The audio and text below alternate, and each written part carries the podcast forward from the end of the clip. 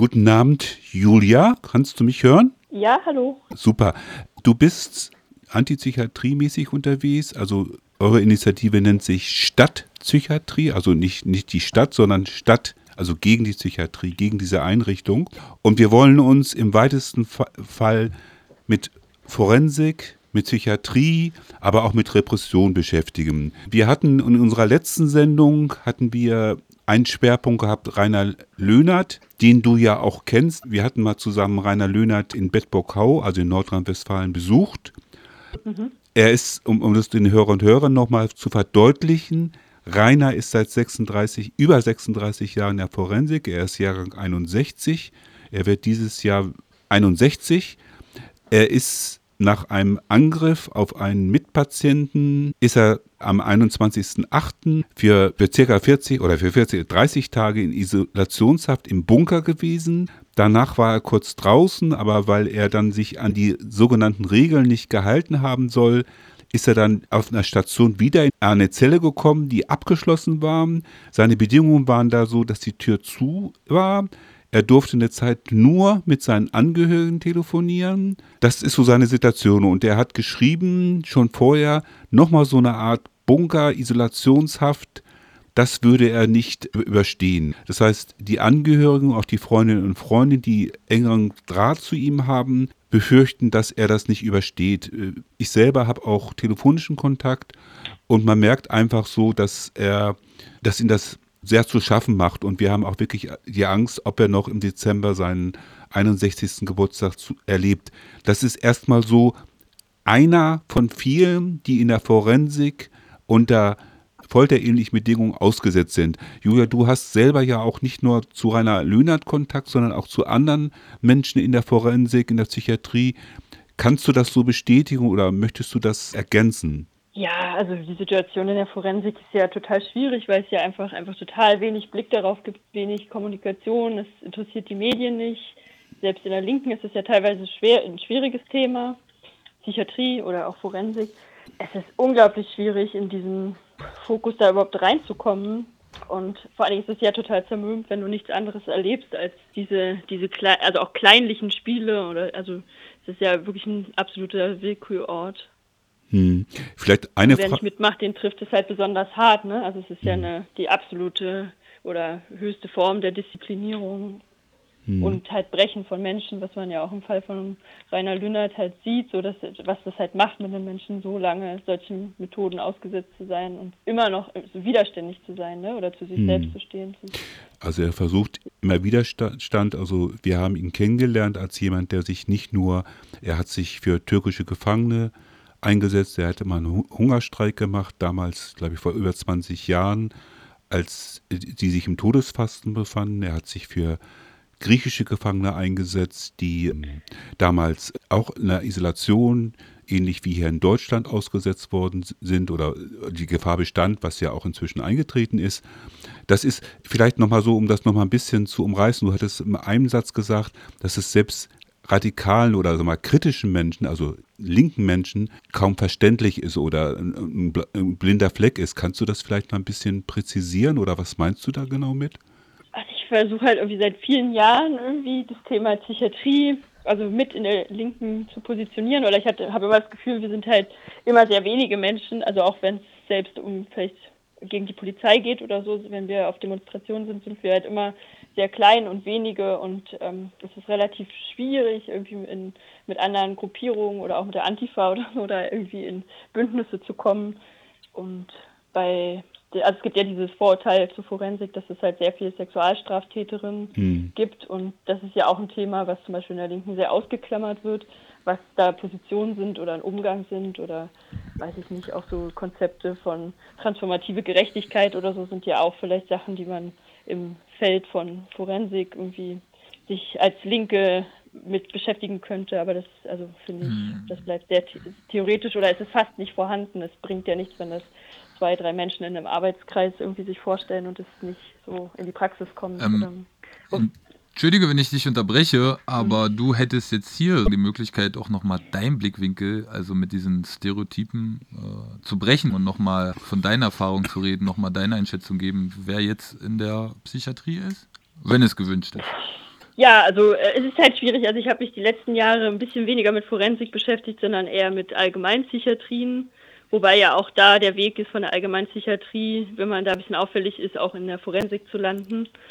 Wozu brauchst du halt die Forensik? Also ähm, es könnte ja sozusagen einen Knast abfedern, dann ist immer noch die Frage, was ist die Position zum Gefängnis, aber halt gerade mit Forensik und immer mehr Einlieferungen nach Paragraph 63, wo man machen kann, was man will, weiß ich nicht. Also ganz viele Leute haben ja irgendwie Parallelhaftstrafen, die sehr kurz sind und sitzen dann durch diese völlig entartete Variante von man kann machen, was man will, da halt total lange. Ne? Also mhm. so, das ist ja auch immer selbst in der Politik wieder in Diskussionen, ob das nicht irgendwie an die Haftstrafe, also an die Parallelhaftstrafe angegliedert werden könnte, um zu verhindern, dass Leute halt da 20, 30 Jahre verbringen. Also es hat ja auch nichts mit Therapie zu tun, wie so schön gesagt wird.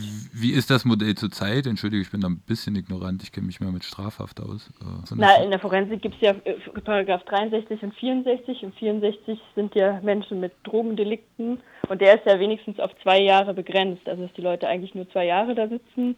Gibt es auch Fälle, wo Leute dann doch ein bisschen länger da sind, aber Paragraph 63 ist ja unbegrenzt. Ne? Das ist ja quasi die Sicherheitsverwahrung nur in der Forensik.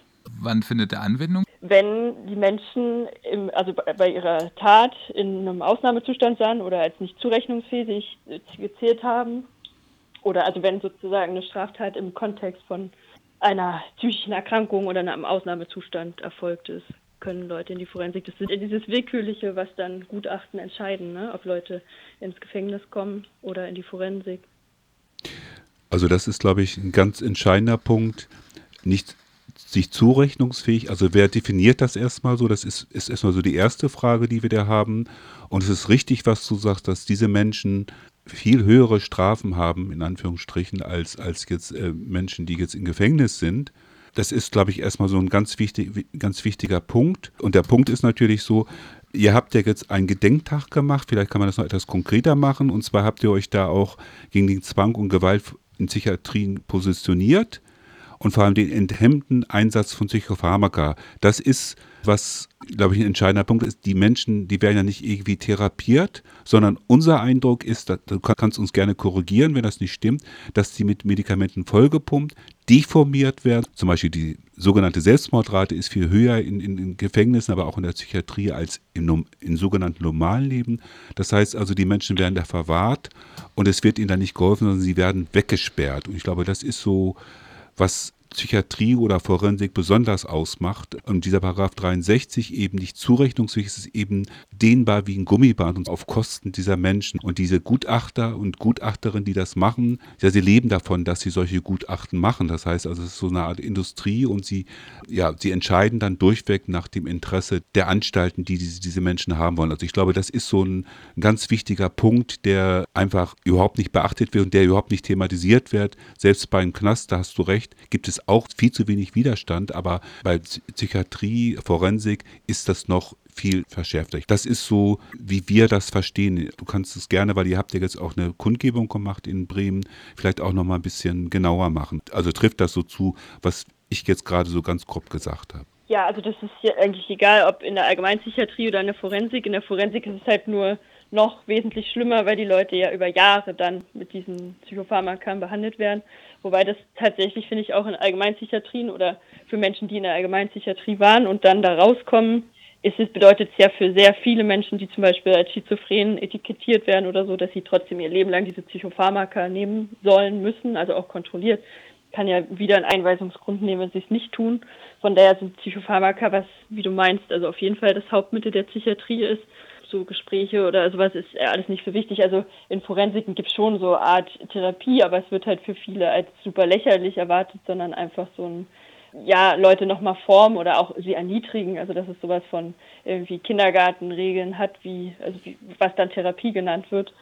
Und sonst bleiben halt die Psychopharmaka und Psychopharmaka sind halt wirklich Mittel, die, hm. also sehr, sehr harte Drogen mit sehr vielen Nebenwirkungen. Ne? Also es gibt so Menschen, die also können sehr viele Krankheiten auslösen, Herz-Kreislauf-Probleme. Keine Ahnung, es gibt auch so Gehirnkrämpfe, dass Menschen auch kurzzeitig, auch sehr junge Leute an, nach Psychopharmaka-Einnahmen sterben. Es ist halt immer relativ schwer, die Justiz oder, so, oder die, die Rechtsmedizin finden ja oft dann andere Ursachen, also dass Menschen angeblich Vorerkrankungen haben oder mhm. so. Das ist auf jeden Fall echt schlimm mit Psychopharmaka. Und also ja, Psychiatrie ist halt tödlich. Und mhm.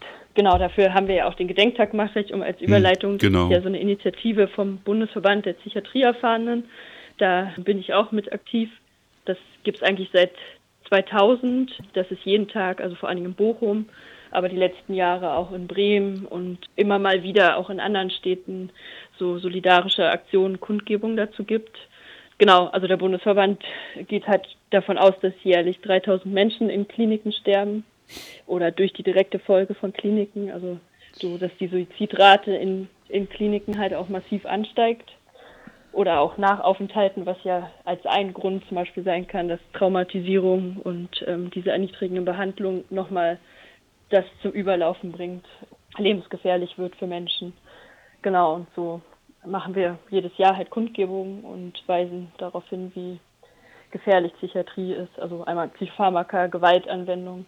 Dieses Jahr hatten wir, also tendenziell ist ja auch ein großes Problem für psychiatrisierte Menschen, die Polizei mit Gewalt in die Psychiatrie zu gebracht zu werden. Da gibt es schon sehr, sehr viele Fälle, wo die tödlich geendet haben.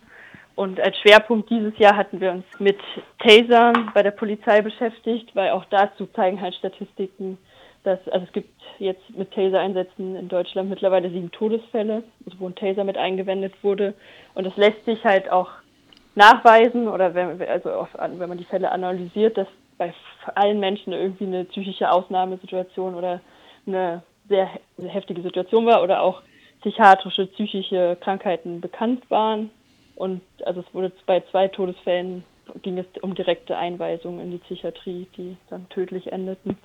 Und so positioniert sich der BPE, aber auch psychiatriekritische Initiativen wie wir dagegen, dass Taser eingewendet wird, weil es vor allem für Menschen mit Vorerkrankungen und in diesem psychischen Kontext sehr, sehr, sehr gefährlich ist. Hat das den Hintergrund, dass man einen Taser leichtfertiger einsetzt, obwohl leichtfertig in Anführungsstrichen, weil ich habe das Gefühl, dass die bundesdeutsche Polizei auch mit der Schusswaffe sehr schnell äh, Zugriff ist? Ja, also ich denke schon, dass es also auf jeden Fall die Hemmschwelle zu schießen nochmal, elektronisch zu schießen nochmal senkt, weil es ja als nicht tödliche Waffe präsentiert wird oder dafür auch gefeiert wird und auch dafür, dass es angeblich so abschreckend ist und deshalb nicht zum Einsatz kommt. Tendenziell ähm, würde ich schon auch sagen, dass Polizisten sehr schnell schießen und warum sollen sie dann mit dem Taser vorsichtiger mhm. sein?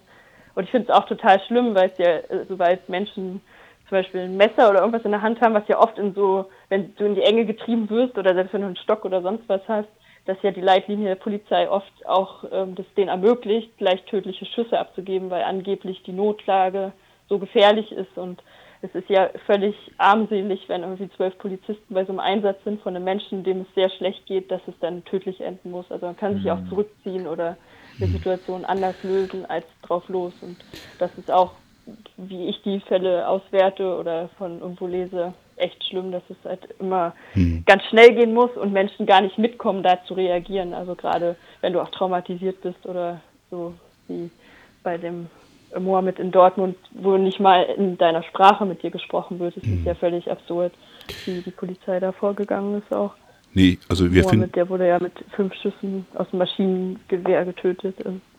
Das drückt auch so ein bisschen so ein Klima aus mit Law and Order. Und was auch noch wichtig ist, ich hatte vorhin gesagt, das wollte ich nochmal loswerden, dass die Gesellschaft oder auch das, das Klima die Menschen ja auch krank macht. Das wird natürlich dann alles individualisiert, sondern dass meinetwegen der Leistungsdruck oder die Unmenschlichkeit in dieser Gesellschaft Menschen dann auch zu, ja, zu, zu Taten also ist natürlich nicht, nicht, nicht richtig, dann irgendwie, ne, also Gewalt anzugehen, aber die Gesellschaft, auch die Bedingungen einfach krank machen. Das wird zum Beispiel überhaupt nicht thematisiert, sondern immer nur die Menschen, die dann ja, sich vielleicht mal mit einem Messer oder, oder weil sie es nicht anders wussten, aus, weil sie krank sind, gewehrt haben. Und es wird nicht, das wird dann sozusagen als die schlimme kriminelle Tat äh, gehandhabt, anstatt mal zu gucken, woran liegt es denn, dass so viele Menschen psychisch erkranken zum Beispiel. Das hat ja auch zugenommen, so in den letzten 30, 30 40 Jahren, soweit ich das überblicken kann. Und also das wird überhaupt nicht thematisiert und wie gesagt, die Menschen werden weggesch weggesperrt. Das, das hat natürlich auch Profite für die Pharmaindustrie und es hat natürlich auch so ein bisschen das Willen von Antifaschisten, was damals an der Euthanasie gelaufen ist vor, vor 70 Jahren. Das ist ja so eine Tradition oder dass Menschen, die anders sind, es werden ja auch Frauen damals früher als Hexen bezeichnet, als, als nicht ganz wahr, oder auch Menschen, die Widerstand geleistet als, als psychisch krank. Das heißt also, was ist überhaupt normal und was ist, also ich denke, das ist ein Punkt, wo eigentlich auch die Linke sich ähm, damit auseinandersetzt. Und ich kenne auch sehr viele Menschen aus linken Zusammenhängen, die psychische Erkrankungen haben, was ja nichts Schlimmes ist, nur es muss thematisiert werden, wie unmenschlich diese Gesellschaft ist. Und das wäre vielleicht auch ein Punkt, dass sich dann vielleicht so perspektivisch auch mehr Menschen wieder mit Psychiatrie, mit Forensik auseinandersetzen. Das ist nochmal so eine Bemerkung, die mir einfach so im Laufe des Gesprächs, was du so erzählt hast, so ähm, aus, also was du so gesagt hast, was, wir, was mir einfach nochmal auffällt. Und äh, wir hatten vorhin über Rainer Lühnert gesprochen, da ist es ja auch so, da wird eigentlich alles von ihnen ja kriminalisiert oder anstatt mal zu gucken, wie sind die Verhältnisse, sind die selbst nach bürgerlichen Maßstäben, ist da eine Therapie möglich? Machen Sie eine Therapie oder verwahren Sie einfach nur so? Und mein Eindruck nicht nur bei ihm ist so, dass solche Menschen einfach nur verwahrt werden, Versuchskaninchen sind und, und wegsperren und, und Deckel zu sozusagen. Das ist so, um nochmal so ein Resümee zu ziehen aus denen, was du erzählt hast und was wir auch so, oder unser Einblick in der Forensik, die wirklich, der wirklich auch nur sehr wenig ist, also, also nicht, nicht umfassend ist, aber was sich einfach so zeigt, äh, wie mit Menschen umgegangen wird, so generell in dieser Gesellschaft. Das, und das macht sich gerade an solchen Psychiatrien, Forensik, aber auch am Knast deutlich, dass da also die Menschen nicht mal nach bürgerlichen Maßstäben geholfen wird, sondern sie werden weggesperrt und ja, sie sind einfach, oder auch als Abschreckung anderen Menschen gegenüber so. Ich hoffe, du konntest was mit den Bemerkungen da anfangen. Ja, ich habe soweit jetzt auch keine Fragen mehr. Möchtest du noch was sagen? Sonst würde ich zum Schluss noch mal kurz die Adresse von Rainer Löhnert sagen. Ja, also ich freue mich auf jeden Fall, wenn wir immer wieder auch über Psychiatrie reden können. Mhm. Oder also ähm, genau, also danke auf jeden Fall für die Einladung und mhm. ich wünsche mir sehr, dass das Thema irgendwie auch in der Linken oder in Protesten irgendwie präsenter wird und mhm. ja. Dafür waren die Anmerkungen, also gerade so generell gesellschaftlich, wo es vielleicht auch die Linke mehr drauf anspringen müsste, weil natürlich das ein Problem haben ja nicht nur Leute in der Forensik, sondern wir leiden alle unter diesen Verhältnissen, die ja nicht gerade froh machen, sondern wo wir auch kämpfen müssen mit Enttäuschung, Frustration. Aber das das wäre ein anderes Thema, was auf jeden Fall ganz wichtig wäre, das zu thematisieren. Ich sage vielleicht zum Schluss nochmal, also wie Rainer Löhnert, er ist immer noch, bis heute, immer noch in Isolationshaft ähnlichen Bedingungen. Also schickt ihm Briefmarken, Umschläge, Karten oder Bücher. Ich sage die Adresse nochmal, Rainer Löhnert, Haus 1, Station 1.2. Das ist südlicher Rundweg 20a und das ist 47 55 1 Bedbockau. Also Rainer Löhnert, Haus 1, Station 1.2, südlicher Rundweg 20a, 47 55 1 in Bedford. Julia, schönen Dank, dass du Zeit gehabt hast. Und ich denke, wir werden dieses Thema, wir müssen dieses Thema weiter thematisieren, damit wir auch eine menschliche Gesellschaft hier erkämpfen. In dem Sinne, ja. schönen Abend und tschüss. Tschüss.